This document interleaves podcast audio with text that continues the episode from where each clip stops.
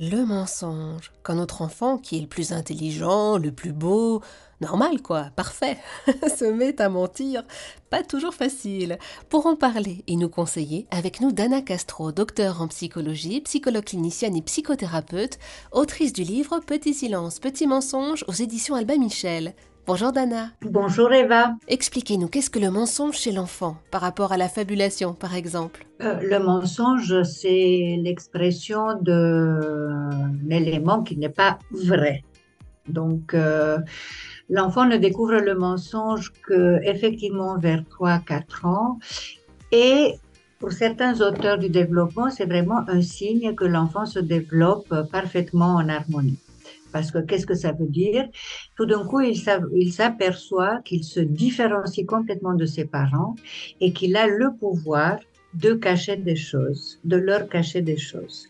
Si jusqu'alors il était un peu euh, dans sa tête en fusion avec l'idée que les parents peuvent tout découvrir juste en faisant les gros yeux, au fur et à mesure qu'il se développe, que son système nerveux se développe, que la socialisation se développe, il se rend compte que pas du tout.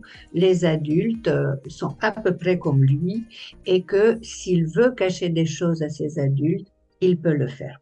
Donc, d'un certain côté, il s'agit d'un signe développemental.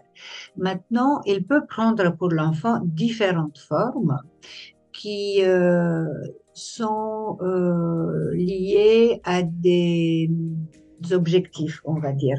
Vous m'aviez posé la question de voir la différence avec la fabulation. La fabulation, c'est vraiment un récit imaginaire euh, qui peut avoir aussi une utilité, mais dans, ma, dans mon expérience, les enfants affabulent toujours lorsqu'ils sont, eux, les héros et cela leur permet de se mettre euh, beaucoup en valeur. On va vous raconter des expériences, des aventures extraordinaires, etc. Le mensonge, c'est euh, le taire la vérité ou la modifier dans l'idée d'un certain objectif. Alors, quand ils sont très petits, à 3 ans par exemple, les enfants, le premier objectif, c'est de ne pas se faire punir. Et dans ce cas, ils vont euh, inventer des choses ou ils vont euh, euh, dissimuler des choses. Donc, ils se manifestent soit par la dissimulation. non, j'ai jamais eu ça, j'ai pas eu de personne ne m'a rien dit. Voyez, vraiment, je parle de, je suis pas au courant de, de ce que tu me demandes, euh, ou par des inventions qui ne sont pas vraies. Par exemple, quand vous dites à un enfant, mais qui a fait ce désordre dans la chambre? Il va dire, c'est pas moi, c'est mon frère. Vous voyez l'aspect utilitaire, je vais pas me faire punir, c'est lui. Euh, une autre façon de dissimuler les choses un peu plus ludique, pareil, mais qui a fait ce désordre dans la chambre? Ah, c'est pas moi, c'est le loup. Le loup, on ne sait pas qui il est, mais en tout cas, c'est le personnage qui va se faire punir et qui en général se fait punir par les enfants. Donc, à cet âge-là, je dirais que grosso modo, le mensonge est lié à la non-punition, à donc éviter la punition. Et je pense qu'à tout âge, il est aussi lié à éviter des éléments déplaisants, le plus souvent des émotions euh, déplaisantes euh, pour soi.